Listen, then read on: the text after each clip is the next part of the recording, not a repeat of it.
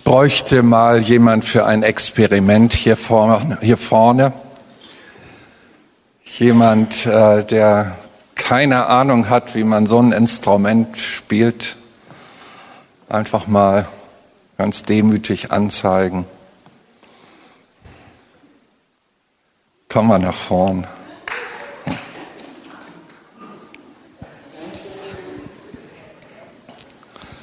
Komm, wir gehen da mal hin.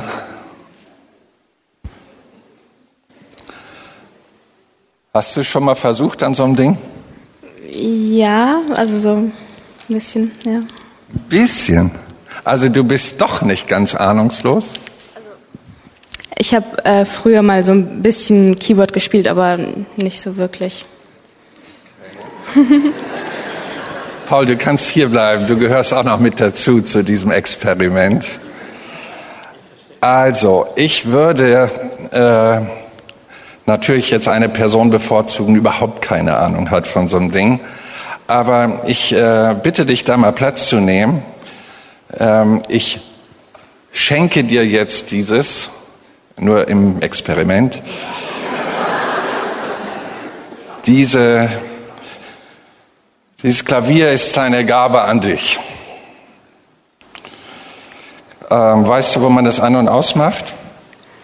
Ähm, müsste ich schauen, also spontan weiß ich das nicht. Ja, das ist auch gar nicht so einfach zu entdecken. Weißt du, wozu diese Taste da ist? Nein? Oder was man da für einen Ton rauskriegt, wie der heißt? Mm, Nein. Und äh, was sind das hier für Abteilungen? Scheinen digitale Druckknöpfe zu sein mit Nummern. Könnte was da sein. wohl rauskommt, weißt du nicht? Und äh, was dieser Grüne, der müsste doch irgendwie so ein Ampelgrün. Sagt dir das was? Soll ich die mal drücken? Nee, li lieber nicht. Aber du äh, hast jetzt äh, das Experiment ganz gut eingeleitet. Wenn du mal wieder an meine Seite kommst, Paul, kommst du mal? ähm, Paul, du hast dieses, äh, gehört dir das? Nee, nee. Aber du hast sowas zu Hause wahrscheinlich, sowas ähnliches. Ja. Ab und zu, wenn. wenn Wo macht man das Gerät an und aus? Da. Ach, blind, wa? Greift er da hin. Wo, wo kriegt man denn in der mittleren Lage einen Cis-Ton hin? Das war die Teste. Und ähm, wo kriegt man denn, was kriegt man denn, wenn man da drauf drückt? Dann kriegt man einen interessanten Sound. Nee, doch nicht. Okay, okay, ich will nicht deine Einstellung durcheinander bringen. Aber es, und was, wofür sind diese Regler hier? Das eine ist Lautstärke und das andere macht den Sound weit oder. Okay, und diese beiden hier? Das rechte ist das Pad und das linke ist das Klavier. Alles klar. Und diese Kabel, wo, warum braucht man die da? Stereokabel, damit Ah, ihr mich stimmt, hört. Okay. Und das nennt man Stromkabel. Netzkabel. Okay. Das sind ja viele Tasten, ne? die heißen wahrscheinlich auch alle anders. Also stellt euch vor, das ist eine prophetische Gabe. Und du bekommst diese prophetische Gabe und sie gehört dir. Vielleicht seit gestern Abend, ich weiß nicht, ob du mit dabei standst. Und äh, jetzt erwarten alle, dass du damit loslegst. Merkst du etwas? Ich glaube, du wirst heute Abend besonders aufmerksam sein. Danke.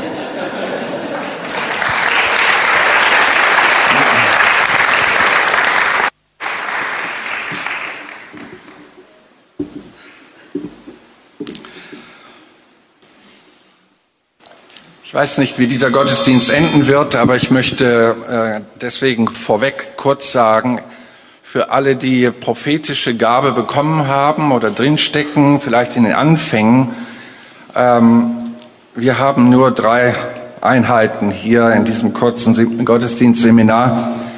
Und auch dieser Abendbeitrag wird nur etwas öffnen. Es ist schon ein wenig komplexer mit dem Prophezeien, als man so im ersten Moment denkt. Und deswegen ermutige ich einfach mal, diese Lehr-CD mitzunehmen, äh, klein, also Prophetenschule, kleine Prophetenschule. Sind mehrere Einheiten drauf. Was nützt es, wenn man so etwas geschenkt bekommt und nicht weiß, damit recht umzugehen? Also die Heilige Schrift spricht davon, eifert nach den geistlichen Gaben und das betrifft nicht nur das Eifern des Empfangens, sondern das Empfangene mit Eifer zu erobern. Amen. Ihr dürft jetzt nach eurer Gewohnheit aufstehen. Ich lese die beiden Lehrtexte.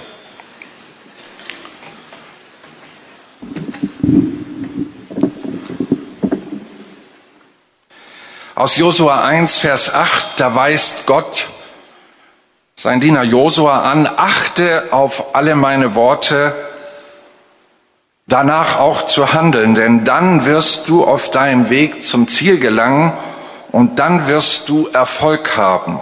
Und der Lehrtext 2 aus 1 Timotheus 4 ab Vers 14, vernachlässige nicht die Gnadengabe in dir, die dir gegeben worden ist durch Weissagung mit Handauflegung der Ältestenschaft Bedenke dies sorgfältig, lebe darin, damit deine Fortschritte allen offenbar seien. Habe Acht auf dich selbst und auf die Lehre. Beharre in diesen Dingen, denn wenn du dies tust, so wirst du sowohl dich selbst erretten, als auch die, die dich hören.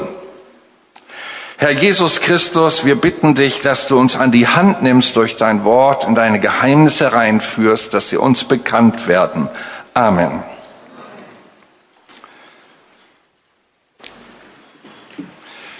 Ich möchte heute Abend mit euch über das Thema die Qualität und die Formen des prophetischen Dienstes sprechen und insbesondere auch den Entwicklungs- und Anwendungsaspekt. Ich hoffe, dass euch das an diesem Abend nicht zu sehr überfordert. Ich gehe davon aus, dass hier lauter interessierte Leute sind. Das erhöht auch das Aufnahme äh, die Aufnahmefähigkeit. Und so marschiere ich hier durch meine kleinen Scripts. Zunächst einmal ein Grundsatz über die Qualität des prophetischen Dienstes. Ohne die Weisung von Propheten verwildert selbst das Volk Gottes. Aber es blüht auf, wenn es Gottes prophetische Weisung befolgt. Sprüche 29, Vers 18 nach der Übersetzung Hoffnung für alle. Der Text zeigt uns erstmal die Notwendigkeit des prophetischen Dienstes. Wenn Gott nicht reinspricht in unseren Alltag, wenn er nicht kommt und uns Weisung gibt und Korrektur, sind wir tatsächlich wie Schafe ohne Hirten. Es ist schön, am Sonntag im Gottesdienst Weisung zu bekommen, aber der Montag kommt bestimmt und wenn da kein Abendgottesdienst ist, können an Montag allerhand Herausforderungen über uns hereinbrechen und wir haben schon wieder neue Fragen. Wir betrachteten bereits den Hinweis, dass Gottes Weisungswort uns Licht geben will, immer für die nächsten Entscheidungen. Das bedeutet, dass das prophetische Wort nicht gefangen gehalten wird in Gottesdiensten, sondern ein, ein Beziehungsinstrument, eine Gabe ist, dass Gott uns lenkt und leitet. Wenn wir anschauen, wie die Qualität des prophetischen Dienstes bei Jesus sich niederschlug, sehen wir drei Ebenen, die besonders herausragen. Die eine Ebene ist, dass er Gott reden hörte, für sich selbst Weisungen empfing. Wir denken nur an die Gebetsnacht, bevor er seine Jünger berufen hat. Da hat er Weisung bekommen von Gott. Er hat schon mehr Leute kennengelernt als die zwölf, die er dann per Anweisung bekommen hat. Hier sehen wir eine ausgesprochen große Qualität, sogar Namen von Menschen zu hören, im prophetischen Hören und dann auf diese Leute zuzugehen und sie ganz persönlich herauszufordern, ihnen nachzufolgen. Dieses eine Hören oder dieses persönliche Hören von Gott ist ein Stück Grundlage, denn wenn wir anfangen, für andere zu hören, erhöht sich die Verantwortungsebene in unserem Leben. Solange wir für uns selber hören und wenn wir uns für uns selbst verhören, dann müssen wir mit selbst, uns selbst klarkommen und können uns selbst ausschimpfen oder anklagen, wenn wir uns was die Stimme Gottes betrifft, verhört haben und mehr draus gemacht haben, als er gesagt hat, oder gar nichts hören und der Meinung sind, dass Gott nicht mehr redet. Und wenn wir anfangen und sehen, wie Jesus den prophetischen Dienst an seinen Mitmenschen einsetzte, merken wir, dass er Verantwortung übernahm für die Leute, die er prophetisch berief oder herbeirief. Denn am Schluss im Johannes 17 in diesem ähm, hohenpriesterlichen Gebet sagte seinem Vater, dass er die, die er bekommen hat, aufgrund der Weisung Gottes, bewahrt hat, bis auf den einen Sohn des Verderbens. Und er ist riesenfroh, dass er die Truppe zusammengehalten hat, weil das so verschiedene Charaktere waren. Er hat also Verantwortung übernommen. Wir haben eine dritte Qualitätsebene, das ist die Prophetie auf die zukünftigen Dinge. Endzeitliche Geschehnisse, die 1000, 2000 Jahre später sich ereignen sollten. Und dort hineinzusprechen, bedarf wiederum eine hohe Qualität des, der, des Umgangs mit der prophetischen Gabe. Das Hören für sich selbst würde ich in die Einübung der Tonleiter in C einstufen für alle, die mit den weiß-schwarzen Tasten vertraut sind. Also das ist wirklich die einfachste Form, wenn man die Schwarzen einfach auslassen kann. Die C-Tonleiter einmal rauf und runter sind ja immerhin acht, neun Tasten, glaube ich. Und äh, das muss man ja auch erstmal hinkriegen. Und die Tasten müssen dann mit den Fingern, ich glaube, nach dem dritten muss man umsetzen. Ich hatte mal Klavierunterricht. So weiß man in etwa, auch das ist schon Herausforderung, für sich selbst zu hören. Und die anderen Ebenen, das sollte uns vor Augen sein, damit wir nicht davonstürmen und höher über uns denken, als es sich geziemt.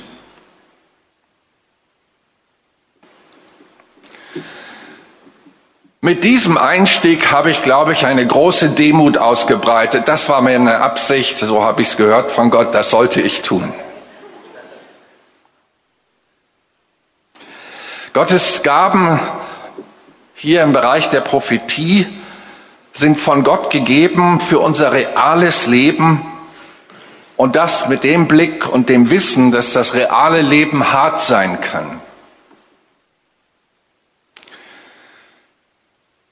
In der Anbetung sagte mir Gott am Schluss deines Beitrages hier aus dem Wort, ruf Leute nach vorne, die gerade sehr hart durchgehen. Ich habe prophetisches für sie vorbereitet. Das wird nachher spannend. Was kann die Prophetie, wenn jemand hart durchgeht im Leben? Sie kann ermutigen. Und Ermutigung, die von Gott kommt, hat eine besondere Kraft. Schon wenn ein Mensch zu einem Menschen auf menschlicher Ebene ermutigt, kann das einen Menschen kräftigen.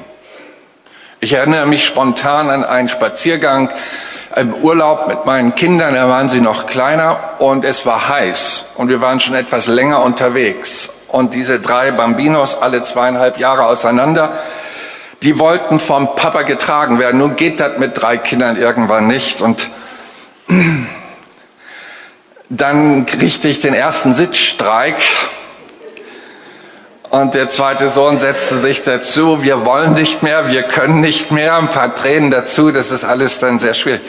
Zum Glück kannte ich den Ort und ich wusste, wenn wir diesen Weg ungefähr 400 Meter noch runtergehen und rechts, da ist eine Eisbude. Und sieh mal, dann sagte ich ihnen, wenn wir diesen Weg runtergehen und dann rechts, da gibt's eine Eisbude und ich gebe euch einen aus. Ihr hättet mal sehen sollen, welche Kräfte in die kleinen Beinchen zurückkehrten. Prophetie will also ermutigen, das ist ihr Auftrag. Wir haben so viel Anklage in unserer Gesellschaft, so viele Vorwürfe, so hohe Leistungsanforderungen und bitteschön, wir haben manchmal auch selber Schuld mit unseren hohen Zielen, die wir ach so schwer erreichen, dass wir oft uns selbst entkräftigen. Und Ermutigung, das weiß Gott, er weiß, wie wir funktionieren, ist wirklich vonnöten. Darüber hinaus kann sie trösten, weil das Leben hart ist und manchmal Umstände mit sich bringt, die wir eben nicht alle mit dem Gebet wegschnipsen können. Das sage ich ganz bewusst. Es gibt manchmal Umstände für Gottes Leute, da müssen sie mit Gottes Hilfe durch. Nach Psalm 23, der sehr optimistisch beginnt, der Herr ist mein Hirte, mir wird nichts mangeln. Und zack sind wir im Tal des Todes. Im selben Psalm. Aber da kommt der, der Trost empfängt und dann kein Unglück fürchtet. Wie wunderbar. Das ist das Prophetische in dem Leben von David, aus dem heraus er schöpft. Schon glaubensmäßig weiß er, dass wenn schwere Zeiten kommen, dass Gott dabei ist und prophetisch tröstend reinspricht. Der Trost macht keine Lösung, schafft keine Lösung, aber er gibt Kraft, durchzuhalten und zu überwinden. Und sie kann auch, wie wir es gerne im Deutschen übersetzen, Ermahnung bewirken. Im Griechischen steht hier aus dem Deutschen besser übersetzt in den Sinn schreiben. Das Wort Ermahnung ist so etwas Oberlehrerhaftes mit dem Zeigefinger und da kommt der Oberlehrer und sagt, wie es richtig ist. Nein, das ist die Prophetie nicht. Das ist auch nicht das Wesen Gottes. Wir haben es mit einem persönlichen Gott zu tun, der den Menschen liebt, an ihm interessiert ist und die Beziehung mit ihm pflegen will und nicht auf Distanz bringen möchte. Seid ihr mit mir? Und dieses in den Sinn schreiben, das hat eine andere Dimension. Ein Beispiel, wenn mein, ich nehme aus der Familie, ich äh, höre von meiner Frau, dass das und das geschehen sein sollte, und äh, meine Frau hier wohl öfters schon erzieherisch liebevoll ihren Beitrag leistete, aber dann merkte, jetzt ist Finale. Und dann hat sie angedeutet, wenn Papa heute von der Arbeit kommt, dann wird er mit dir darüber reden. Und dann gab es dann auch ein Ritual, ähm, das meistens nach dem Armbrot, äh, dann sagte ich zum Beispiel, Dominik, wir gehen dann zusammen ins Büro. Und wir, ich habe das bewusst so gewählt, weil der Mensch ja auch optisch wahrnimmt. Und der Gang mit Papa ins Büro erhöhte die Aufmerksamkeitsbereitschaft immens. Weil sie wussten, jetzt werden Sätze gesprochen, die sind für ihn und seine Zukunft ganz wichtig. Ich versuchte ihm etwas in den Sinn zu schreiben. Worte, die er behalten soll und die er nicht vergessen soll und habe das auch versucht mit dem nötigen Nachdruck und der, dem Liebesengagement, wie es ein Vater nur kann, wirklich in das Herz dieses Kindes zu reden. Es war kein Ausschimpfen, es war keine Verurteilung, auch kein Richten, sondern lediglich das Polieren der verlorenen Werte. Das wurde in diesem Gespräch vorgenommen, dass die Werte, die uns wichtig sind, stabil bleiben. Zum Beispiel eine Notlüge, ertappt, sich nicht entschuldigt, noch eine Notlüge, nicht entschuldigt und dann rede ich über Wahrheit über das Kind. Und zwar so intensiv und zwar mit Perspektive und den Wert beschreibend, dass das Kind von Wahrheit, wenn es aus dem Büro geht, begeistert ist. Hallo. Haben wir einen himmlischen Vater, der perfekt ist? Er ist perfekt. Er weiß, wie man mit Menschen umgeht. Und wenn es darum geht, jemandem etwas in den Sinn zu schreiben, dann liegt da noch ein höheres Geheimnis, nämlich die Kraft des Geistes im Wort. Ich habe immer gebetet vor solchen Bürogesprächen und bin da nie reingegangen mit einem, mit einer Entrüstung, geschweige denn mit Zorn. Denn Zorn und Entrüstung hat keinen guten Spirit.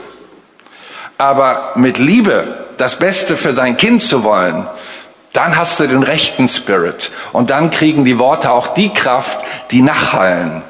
Und so ist interessant, wenn man denn so ein paar Jahre später mal als Familie zusammensitzt und dann die Geschichten seiner Kinder hört aus den Bürogesprächen, dann freut es innerer Parteitag zu sehen, dass diese Worte tatsächlich in den, in den Erinnerungswert ganz hoch eingepropft worden sind. Preis dem Herrn.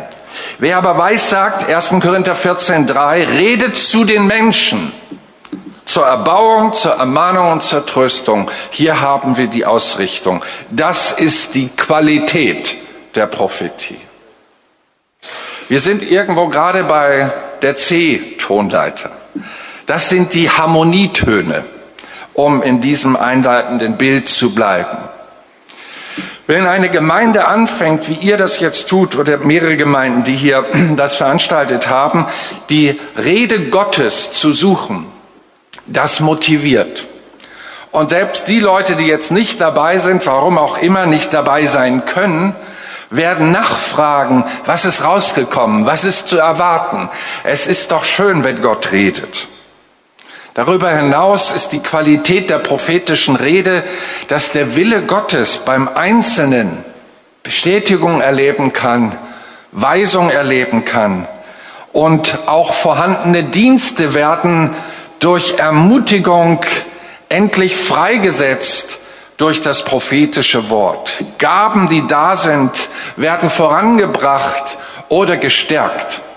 Ich erinnere mich an ein äh, doch recht einschneidendes Erlebnis nach einem Gottesdienst. Da kam die Florence Joy, die äh, davor stand, sich bei diesem Star Search zu bewerben. Das ist so ein Gesangswettbewerb gewesen äh, vom Sat 1. Und dann fragte sie mich, ähm, Pastor, was sagst du, soll ich das tun?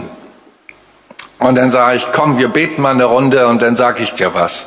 Dann haben wir zusammen da auf der Kante gesessen, nach dem Gottesdienst gebetet und dann habe ich gesagt, du, ich segne dich, setz deine Gabe ein, Gott, der Herr wird dich erheben. Und diese Phase dann mit den ganzen Ausscheidungen, dann dort länger zusammenleben und getrennt von der Familie als 16-Jährige, die sehr familienbewusst war, das alles war sehr strapaziös, auch nervlich anstrengend. Aber dieses prophetische Wort, der Gott wird dich erheben, das hat sie durchgetragen und ihr göttliche Kräfte gegeben. Hört einmal, ihr lieben Leute, steht nicht in der Schrift geschrieben, dass Gott durch sein Wort sprach, es werde Licht und es wurde Licht? Hat Gott nicht diesen Planeten geschaffen durch sein Wort? Hat er nicht gesprochen, das Wasser und die Erde teile sich? Hat er nicht gesprochen, Fische sollen in dieses Wasser hineinkommen und Pflanzen sollen entstehen? Er spricht mit seinem Wort.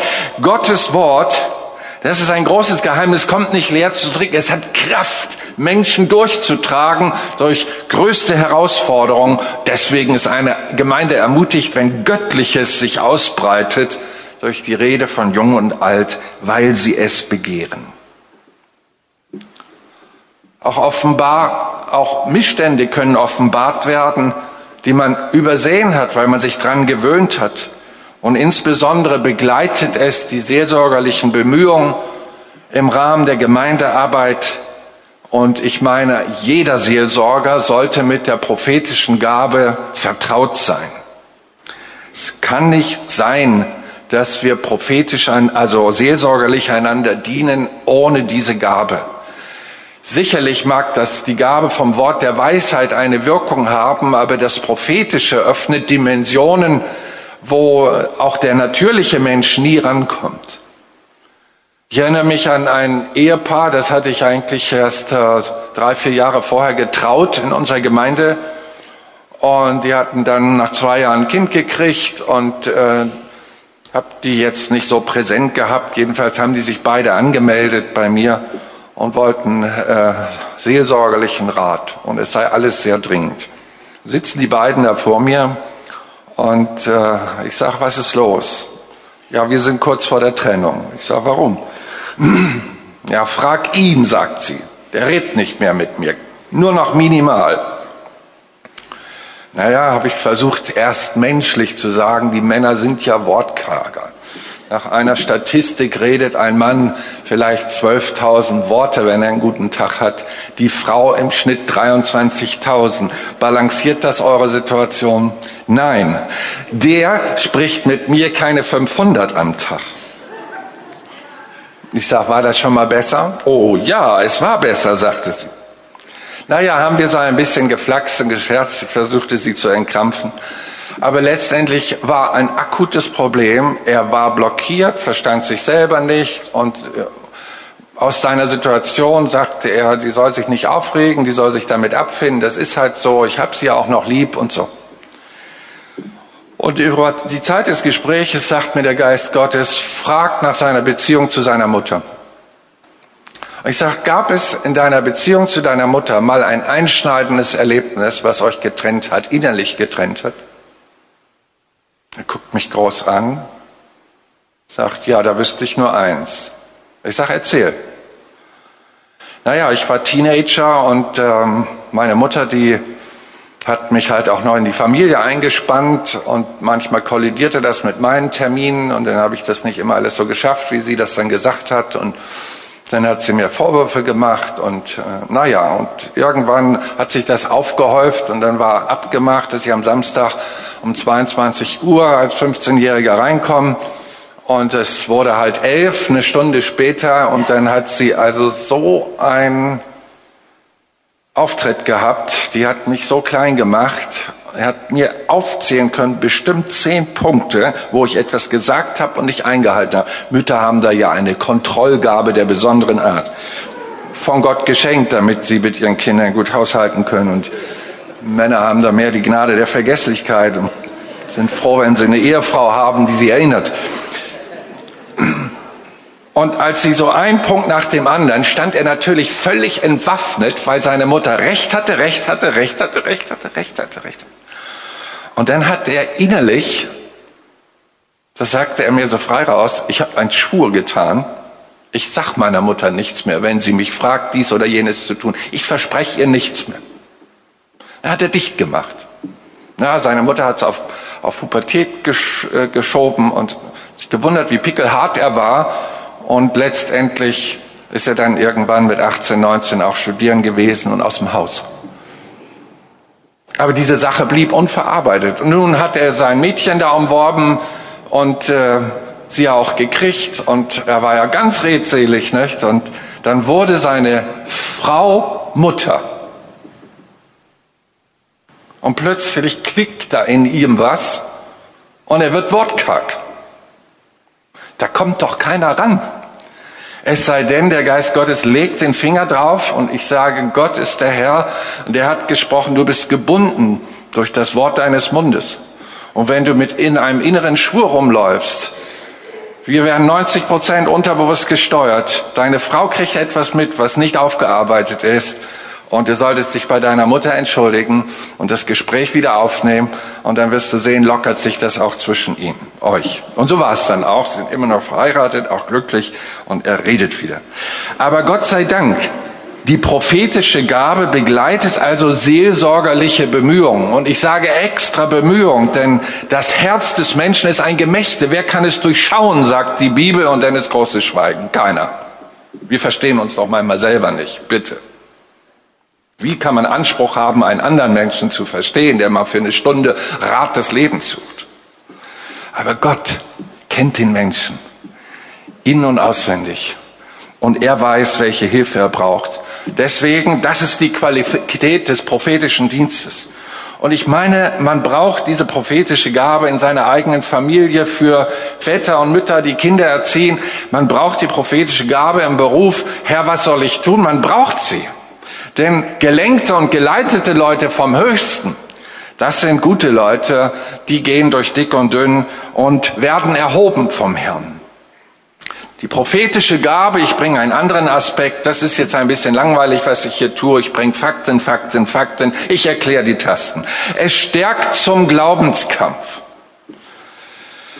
1. Timotheus 1,18, nach den vorangegangenen Weissagen über dich Entfache dies, damit du durch sie den guten Kampf des Glaubens kämpfst. Paulus wusste, dass Gaben, wenn sie aktiviert werden, Kräfte verleihen für das eigene Glaubensleben. Und wenn man dieses erlebt hat, kann man auch andere stärken und kräftigen. So stärkt es auch das Vertrauen zu sich selbst, dass man ein Geführter ist. Und es stärkt das Vertrauen zu Gott.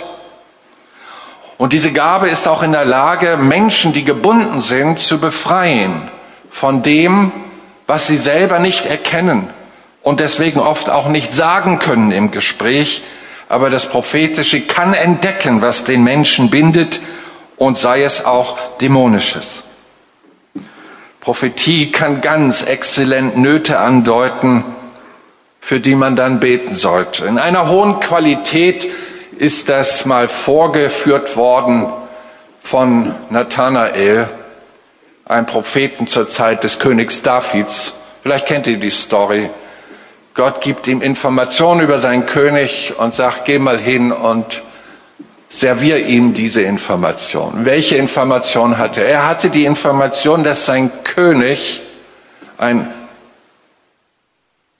Ehebrecher ist, weil er in eine bestehende Ehe eingebrochen ist und dass er ein Auftragsmörder ist. Zwei wirklich schwerwiegende Sünden, die im Bereich der Todsünden hineingehören. Und äh, jetzt kommt Qualität der Prophetie. Er kommt nicht rein, er nimmt nicht den Knüppel und sagt, du Ehebrecher.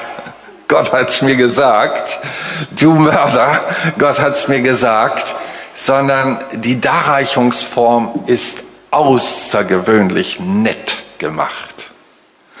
O König, da ist ein Mann, der besitzt ganz viele Schafe. Gott hat ihn gesegnet. Da ist ein anderer Mann, ganz einfach, er hat nur ein Schaf.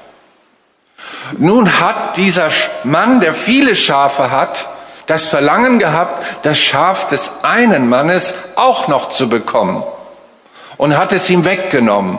Was meinst du, soll mit ihm geschehen? Und David, für Gerechtigkeit stehend, ein Mann Gottes, na, das will ich wissen, da werde ich Gerechtigkeit schaffen, der muss büßen. Und Nathanael, dieser bist du. Ich hätte das Gesicht sehen wollen, vorher, nachher. Dem sind die Gesichtszüge entgleist, garantiert. So knallhart konfrontiert, in hoher Qualität, beste Darreichungsform von prophetischem Wissen. Nur zwei Fakten, Ehebrecher und Auftragsmörder. Und so schön eingepackt. Ist das nicht super? Ich will euch nur ein Qualitätsgeschmäckle, würde der Schwabe sagen, vermitteln, damit ihr hier an diesem Punkt Fortschritte im Visier habt und euch selbst ein bisschen beobachtet, wie ihr denn mit prophetischen Worten umgeht.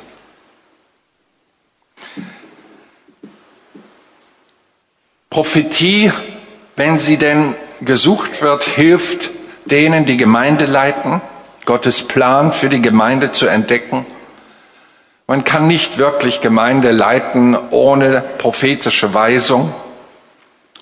Klar muss gesagt werden, dass prophetische Weisung nicht die Gemeinde leitet. Aber die prophetische Weisung, sie unterstützt die Erkenntnis über den Plan Gottes, der ja als Logos in der Schrift geschrieben ist, per Inspiration.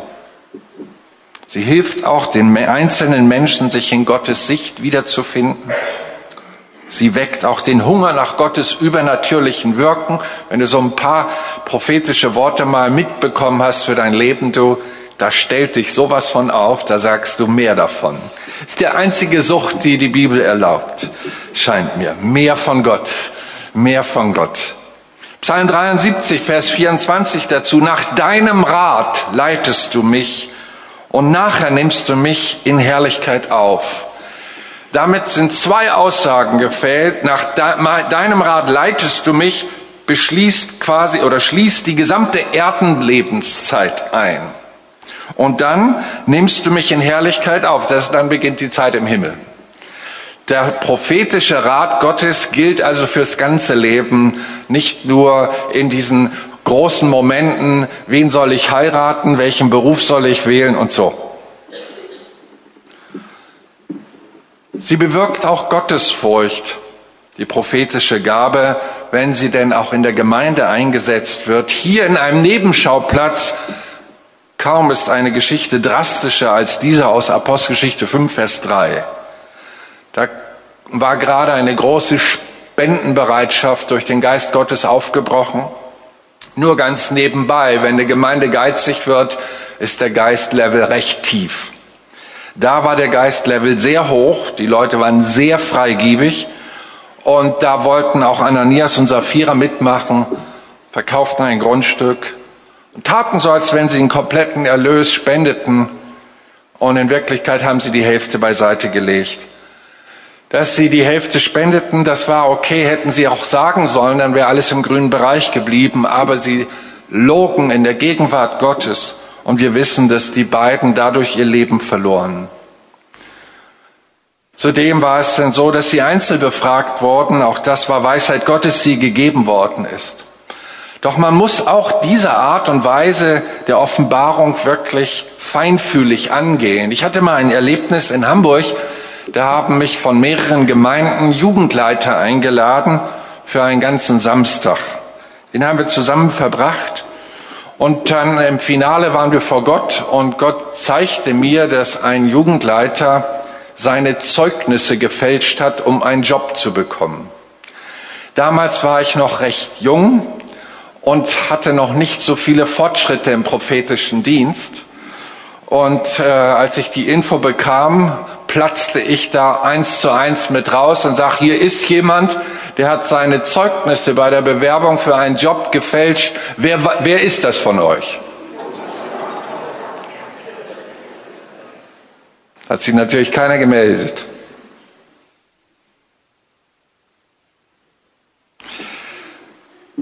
Wie heißt es in der Seelsorge so bildhaft? Es gibt schon verschiedene Darreichungsformen, wenn ein Hund Hunger hat und du bietest ihm so ein saftiges Steak. Und er kommt, du rufst ihn ran und du schlägst es ihm auf die Schnauze. Dann wird er jaulend weglaufen, stimmt's? Ich bin mit Hunden groß geworden. So sind sie. Sie verzichten auf das Beste, wenn die Darreichungsform nicht korrekt ist. Aber wenn man es anbietet und wartet, liebevoll anbietet und wartet, dann kommt der Hund gerne und nimmt sich das Stück und dann ist es zusammen. Ich musste das lernen, dass ich falsch war an diesem Punkt, denn erst fünf Jahre später kam ein Jugendleiter zu mir und sagte, ich war das Ingolf. Aber ich hatte keinen Mumm.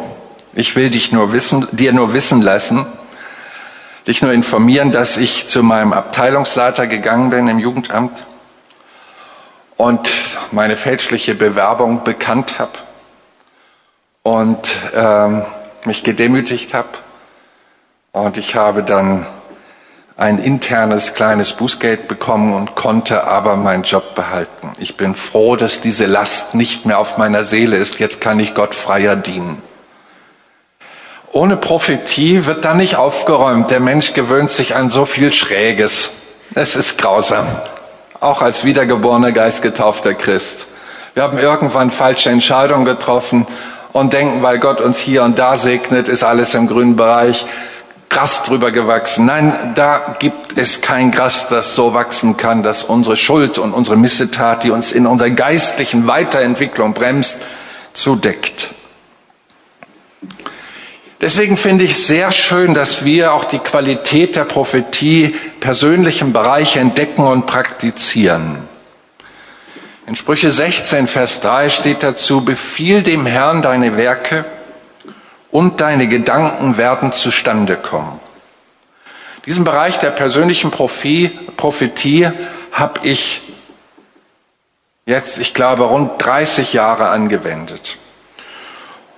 Und durch meine Jobs, die Gott mir so mitgegeben hat in meinem Leben, hatte ich oft gravierende Entscheidungen zu treffen. Und äh, eigentlich Entscheidungsfindungsphasen, die einem die Nächte kosten würden, hätte ich nicht dieses Geheimnis, persönlich informiert zu werden von Gott, entdeckt anhand dieser Verheißung. Hast du also eine Kombination. Du nimmst eine Verheißung in Anspruch und glaubst, dass das Prophetische, was Gott dir als Gabe gegeben hat, eine Weisung empfängt. Bei mir sah das immer praktisch so aus. Ich hatte irgendeinen Konflikt. Es gab drei Varianten, ihn zu lösen. Ich habe dann meine Werksmöglichkeiten, eine Lösung herbeizubringen, abgegeben an Gott und gesagt, Variante 1, 2 und 3, ich favoritisiere 1, aber 1, 2 und 3 gebe ich dir her und ich löse mich auch von meinem Favoriten. Dann habe ich einen Termin mit meinem Gott gemacht und gesagt, an dem Morgen, wenn ich aufstehe, werden deine Gedanken bei mir sein und so werde ich entscheiden, ohne Rücksicht auf meinen Favoriten. Und bis heute bin ich sehr gut damit gefahren. Denn der Herr ist ein treuer Hirte, der sich immer freut, wenn Leute ihm vertrauen. Und könnt ihr euch vorstellen, wie viel Grübelzeit ich dadurch gespart habe? Wie viel falsche Entscheidungen mir dadurch äh, abhanden ge genommen worden sind? Also ist wirklich schön. Befiehl dem Herrn deine Möglichkeiten und deine Gedanken werden zustande kommen. Sprüche 16.3, aufschreiben, mitnehmen, praktizieren, trainieren, das ist jetzt schon Dreiklang auf dem Ding da. Ich möchte euch in eine weitere Qualitätsebene des prophetischen Dienstes mit hineinnehmen und den sogenannten biografischen Namensaspekt in Erinnerung bringen. In der Tat ist Prophetie nicht auf reine Wortprophetie begrenzt. In Jesaja 8 ab Vers 1 finden wir folgende Geschichte. Und der Herr sprach zu mir, also zu Jesaja, nimm dir eine große Tafel und schreibe darauf mit Menschengriffel für schnell Raub, eile Beute. Da nahm ich mir zuverlässige Zeugen, den Priester Uriah und Zacharia, und ich nahte der Prophetin, und sie wurde schwanger und gebar einen Sohn, und der Herr sprach zu mir, gib ihm den Namen, den du damals aufgeschrieben hast, schnell Raub, Eilebeute. Denn ehe der Junge zu, äh, zu rufen versteht, mein Vater und meine Mutter, wird man den Reichtum von Damaskus und die Beute von Samaria vor dem König von Assur hertragen. Da wird prophezeit durch die Benennung eines Namens. Das ist ein ganz großes Thema in der Bibel. Namen, da steckt wirklich was hinter. Jesus Christus, Jesus Christus, übernatürlich befähigt. Der gesalbte Retter ist sein Name. Und dieser Name gebührt ihm. Er hat noch andere Namen, Friedefürst und so weiter. Bei uns heißt man Schneider und kann keinen Knopf annähen. Das macht nicht mehr so viel Sinn. Wir haben uns dran gewöhnt oder wir heißen Meier und wissen nicht, wie man Käse zubereitet. Das alles kann kommen. Aber hier in der Heiligen Schrift haben Namen noch Kraft. Und Gott benutzt diese Ebene. Hört einmal, unsere Kultur steht uns hier im Wege, prophetisch zu dienen, wenn wir Namen keine große Bedeutung geben so ist das Finden der Namen für mich immer ein geistlicher Akt gewesen mit meiner Frau.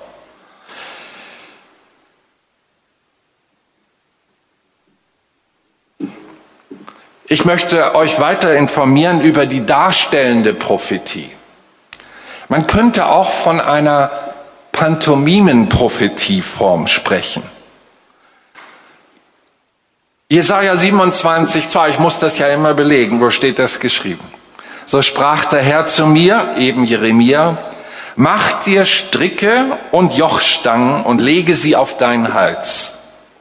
Ich kürze den Text und geh zu den Königen von Jerusalem, Juda, Edom und so weiter. Ihr alle werdet unterworfen von Nebukadnezar, des Königs von Babel.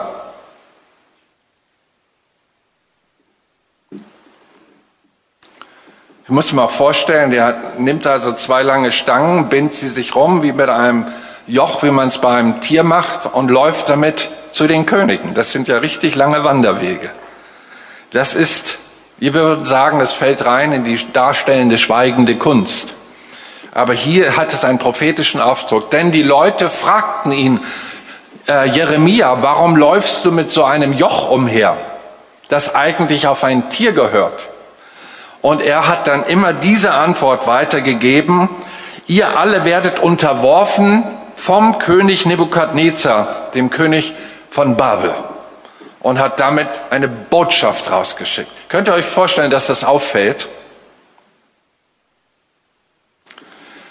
Ich habe mal bei Hoffnung für die 90er Jahre 1981 in Berlin einen Mann kennengelernt, der lief mit einem Kreuz durch die Welt. Arthur Blessed. Und der war auffällig. Der rannte nur mit seinem Kreuz rum und wenn dann irgendwo eine Ampel war, sammelten sich Leute und dann guckten sie alle und dann fragten sie, warum läufst du mit dem Kreuz rum? Und dann botschaftete er. Und so ging er von Ort zu Ort, von Stadt zu Land, durchzog ganze Länder mit dieser prophetischen Handlung. Wir haben in Jeremia 13 ab Vers 1 eine andere. Ich will euch nur mal die Kreativität unseres Gottes vor Augen halten, denn unser Gott macht selten etwas doppelt, habe ich festgestellt. So hat der Herr zu mir gesprochen, geh und kaufe dir einen leinernden Hüftschurz. Wir würden sagen, eine Schürz, eine Jeans. Und lege ihn um deine Hüften, aber ins Wasser sollst du ihn nicht bringen. Und ich kaufte den Hüftschurz nach dem Wort des Herrn, musste er selbst bezahlen, und legte ihn um seine Hüften. Und das Wort des Herrn geschah zu mir zum zweiten Mal. Also man muss manchmal bei der äh, sogenannten darstellenden Prophetie erstmal Nummer eins vollbringen um dann in die zweite Ebene geführt zu werden. Und da heißt es dann weiter, und das Wort des Herrn geschah nochmal, zum zweiten Mal zu mir, nimm jetzt deinen Hüftschutz, den du gekauft hast, der um deine Hüften ist, den du ja angezogen hast, mach dich auf, geh an den Euphrat und verbirg ihn dort in einer Felsspalte. Hier würde unser Verstand protestieren. Wie uneffizient. Da ging ich hin und verbarg ihn am Euphrat. Merkt ihr etwas, wie gehorsam Leute sein können, wenn Gott spricht? Wie der Herr mir geboten hatte. Und es geschah am Ende von vielen Tagen. Da sprach der Herr wieder zu mir. Mach dich auf, gern den Euphrat und hol von dort den Hüftschutz, den du dort zu verbergen, ich, wie ich dir geboten habe. Da ging ich an den Euphrat, grub und nahm den Hüftschutz von der Stelle, wo ich ihn verborgen hatte. Und siehe, der Hüftschutz war verdorben, taugte zu gar nichts mehr. Und das Wort des Herrn geschah zu mir, so spricht der Herr, so werde ich den Hochmut Judas und den großen Hochmut Jerusalems verderben. Dieses böse Volk, das sich weigert, meine Worte zu hören, das da lebt in der Verstocktheit seines Herzens und anderen Göttern nachläuft, es soll werden wie dieser Hüftschutz, der zu gar nichts taugt. Wenn ebenso wie der Hüftschutz sich an den Hüften eines Mannes anschließt, so hatte ich das ganze Haus Israels und das ganze Haus Judas an mich angeschlossen. Und sie haben doch nicht gehört. Und nun sagt diese Worte zu ihnen, jeder Krug wird mit Wein gefüllt. Und wenn sie zu dir sagen, wissen wir nicht sehr wohl, dass jeder Krug mit Wein gefüllt wird, dann sag ihnen, so spricht der Herr, siehe, ich werde alle Bewohner dieses Landes und die Könige mit Trunkenheit erfüllen. Boah, was für Aufträge. Ich kommentiere die nicht weiter, ich habe sie ausführlich gelesen. Kennt ihr Hesekiels Auftrag? Nachzulesen, zwölften Kapitel ab Vers 3. Hesekiel, mach dir Gepäck, als wenn du in Gefangenschaft gehst. Und zieh bei Tage aus aus deinem Haus vor den Augen aller. Und du sollst vor ihren Augen von deinem Ort zu einem anderen Ort in die Verbannung ausziehen. Vielleicht sehen sie es, denn ein widerspenstiges Haus sind sie. Und zieh auch am Abend vor ihren Augen aus, wie man auszieht, um, in die, um in die Verbannung zu gehen. Vor ihren Augen durchbrich dir die Mauer und trage dein Gepäck dadurch hinaus. Ich tat also. Seid ihr noch mit mir? sind vielleicht alte Geschichten, aber wenn ich mir das drastisch vorstelle, der musste mehrfach so tun, als wenn er jetzt Notration für Gefangenschaft in seinen Rucksack packt und immer losgeht. Und natürlich, irgendwann fragen die, warum gehst du schon wieder los? Warum gehst du schon wieder los? Und dann sagt er, so wird es mit euch geschehen, weil ihr dem Herrn nicht gehorcht. Und dann musste er mit den Weinkrügen noch agieren und mit dieser Symbolik auch wieder Fragen ausgelöst. Ja, ihr sollt trunken werden an euren eigenen Verfehlungen. Verlassen wir mal diese Ebene der darstellenden Prophetie und schauen noch mal rein auf die Ebene, dass es Menschen gibt, die so tun, als hätten sie ein prophetisches Wort von Gott an andere Menschen, aber sie haben gar keins. Und das ist notvoll, das zeigt Respektlosigkeit und offenbart Anspruch, selbst erwählten Anspruch. An dieser Stelle wünschte ich, dass Gottesfurcht uns ganz neu berührt. Aus eigenem Antrieb etwas sprechen, ohne die Glaubensgewissheit zu haben, dass es vom Herrn ist. Das ist Dissonanz. Schräge Töne, die nicht die Harmonie Gottes tragen. So haben es im alten Bund Leute getan, im neuen Bund Leute getan, die von sich aus den Anspruch darstellten, als hätten sie ein Wort von Gott und es war doch nicht von Gott.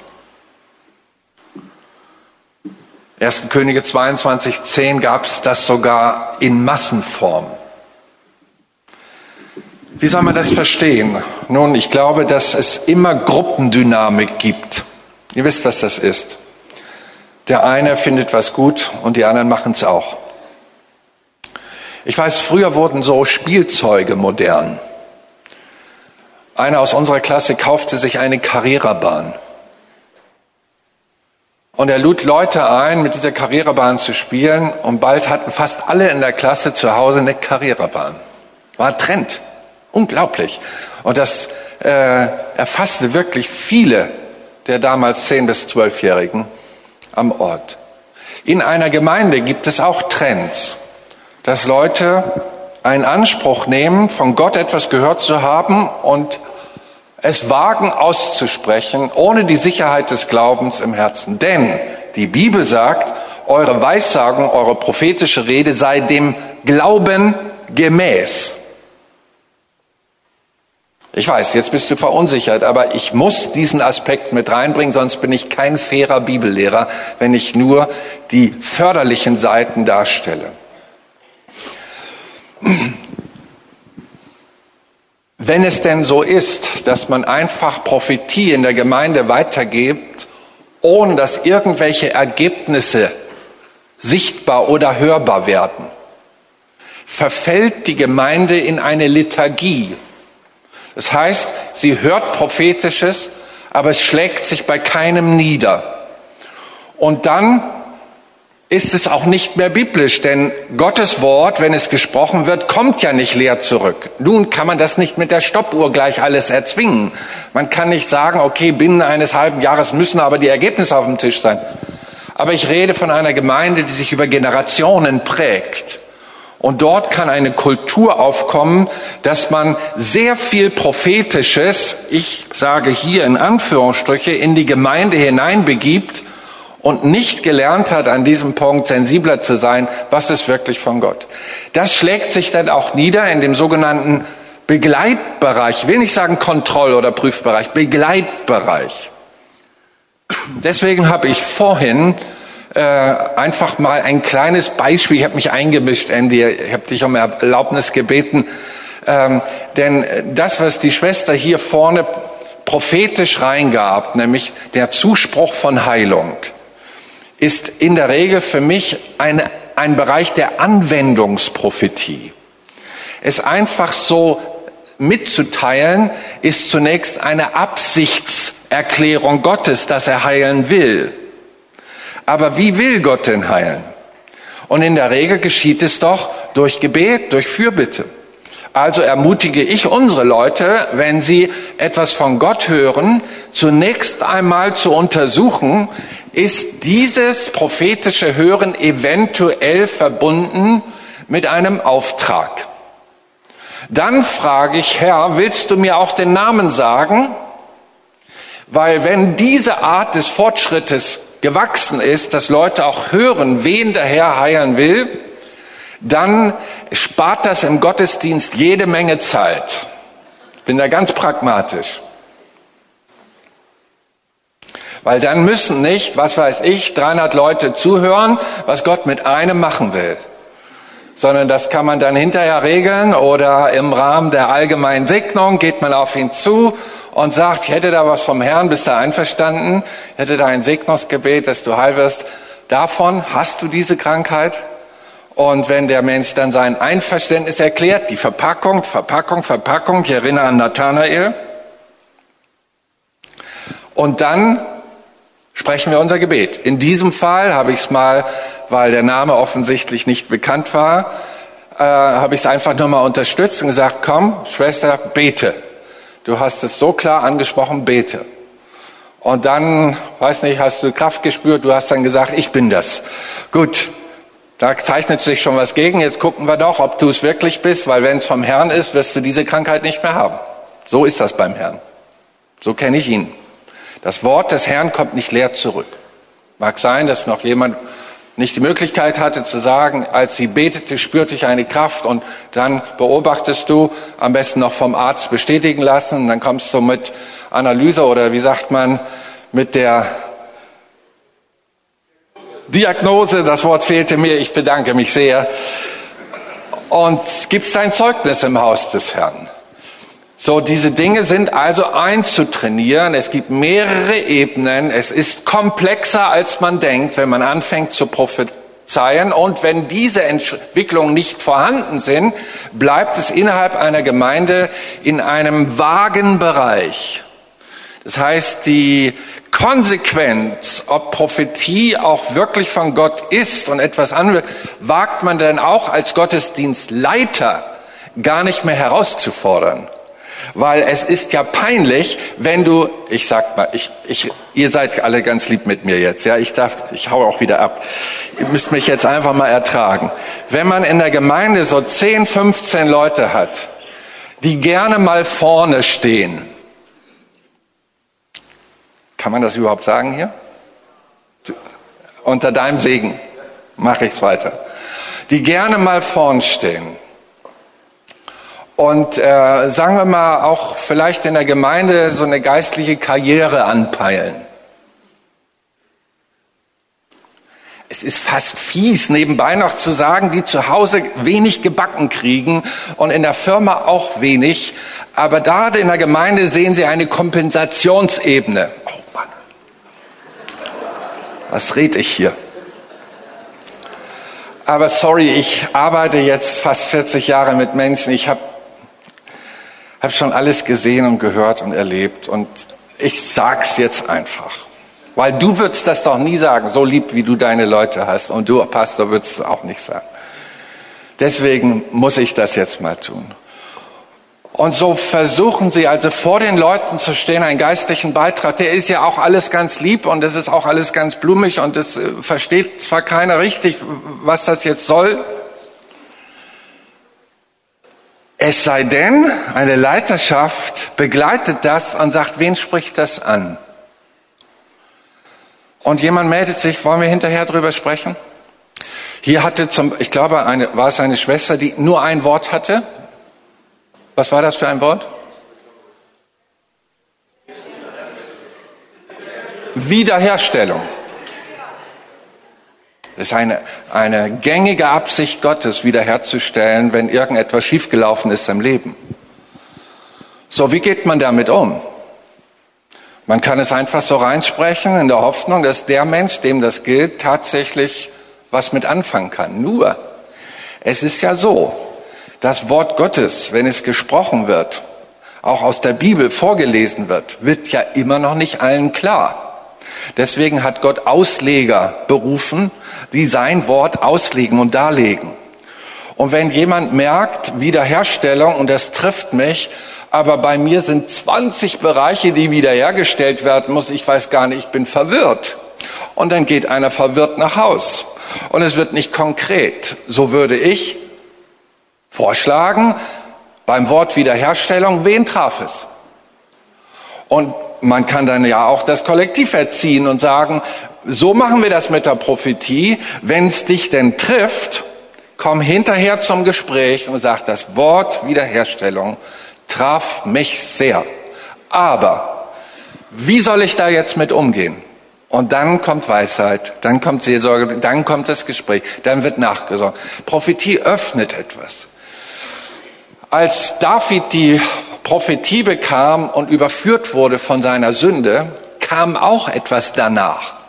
Erstmal wurde das geöffnet, der Missstand oder die Absicht Gottes. Aber das danach, die Begleitung muss auch mit hineingenommen werden. So entsteht Reich.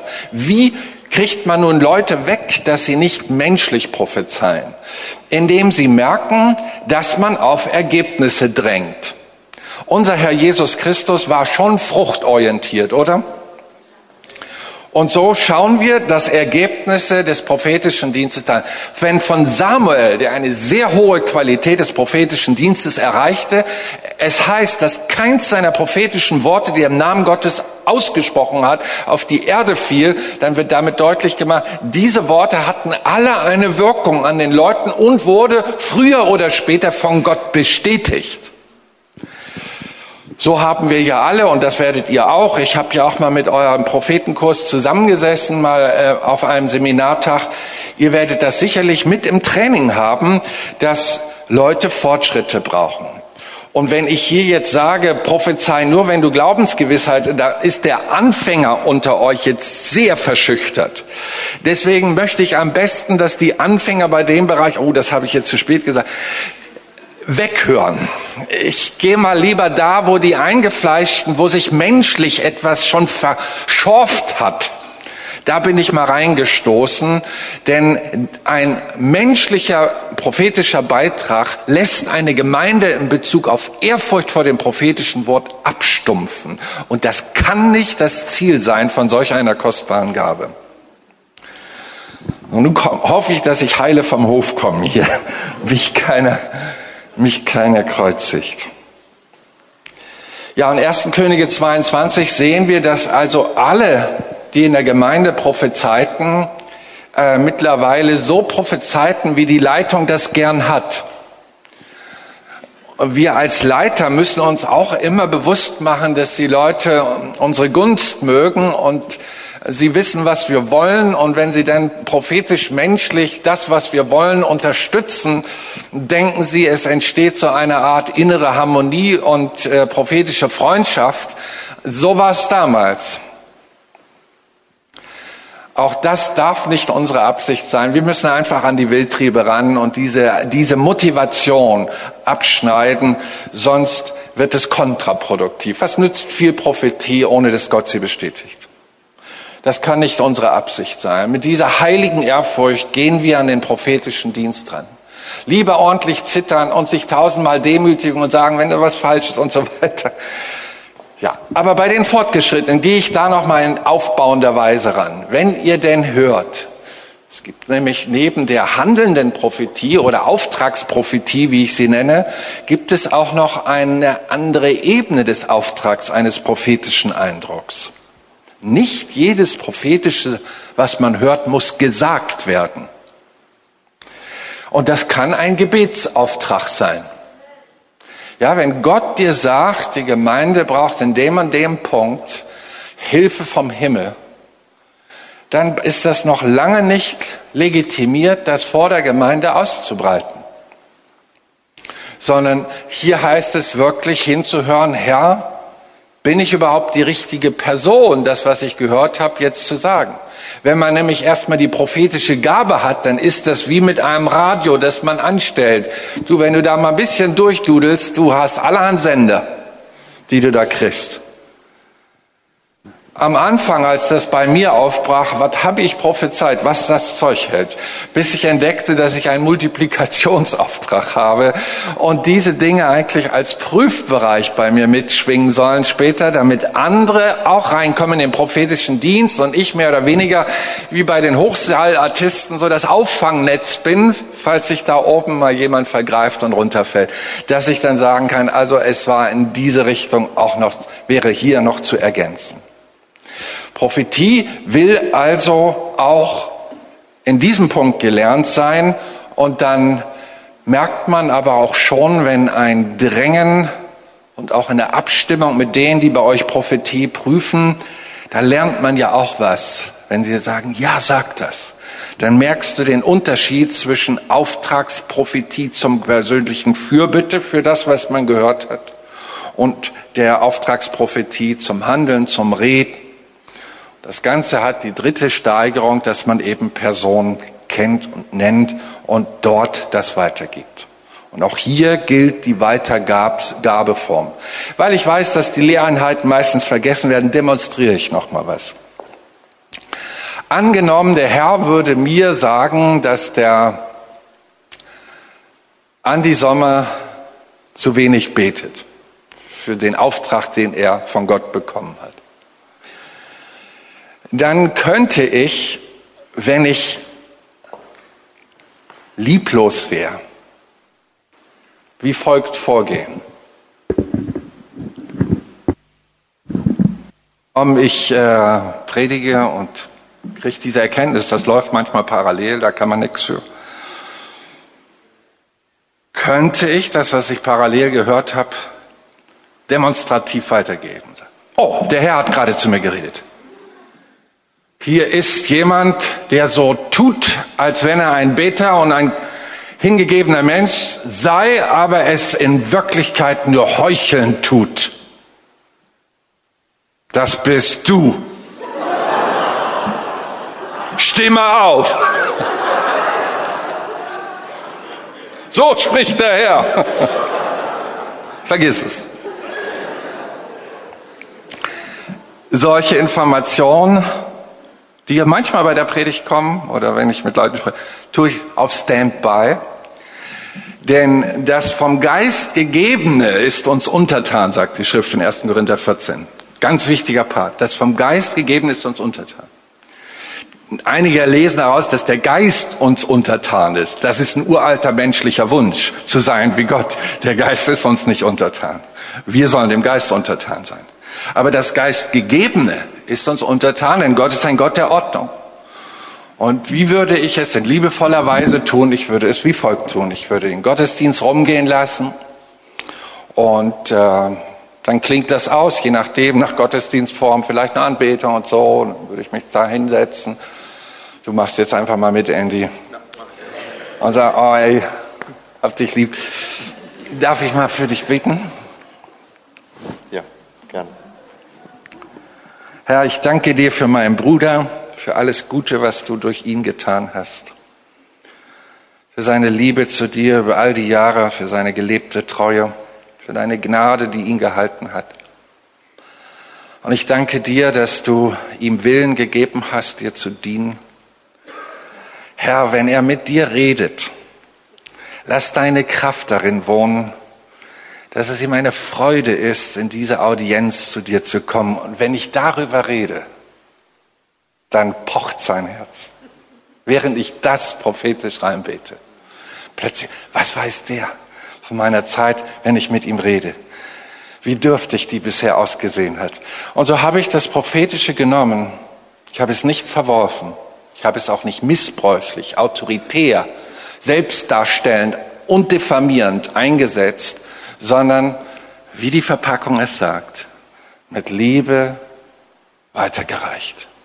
Denn wenn ich alle Weissagung hätte und hätte der Liebe nicht, 1. Korinther 13, dann wäre ich ein tönend Erz. Leute, die Gabe an sich macht uns nicht gleich zu geistlichen Superhelden. Nein, die Gabe an sich bringt eine große Verantwortung. Hey, wisst ihr, wie die Führerscheinprüfung in unserem Land zustande kam?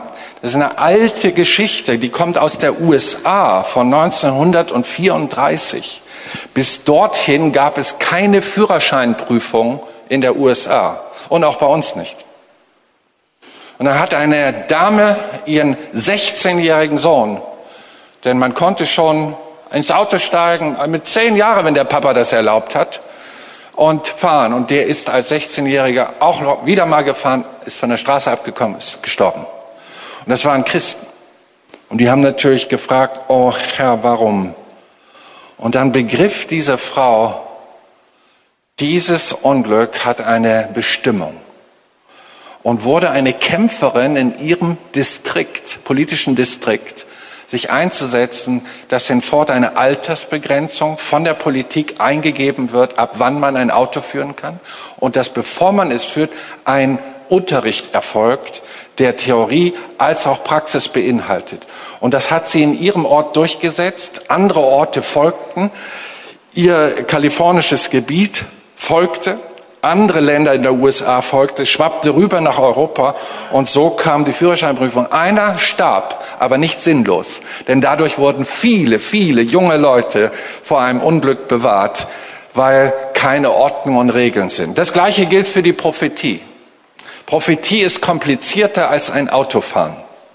Sie ist komplexer. Deswegen geht nicht leichtfertig daran, sondern geht, durchlauft die Schule, erkennt die Feinabstimmung. Ihr wisst, dass beim Autofahren sind es ja manchmal kleine Tunings. Wie schlage ich das Lenkrad bei welcher Geschwindigkeit an? Straße nach welcher Geschwindigkeit kann ich durch diese Kurve fahren? Betrachte ich diese Feintunings nicht, rutsche ich von der Straße und ein schlimmes Unglück geschieht. Das Gleiche ist mit Prophetie geschehen.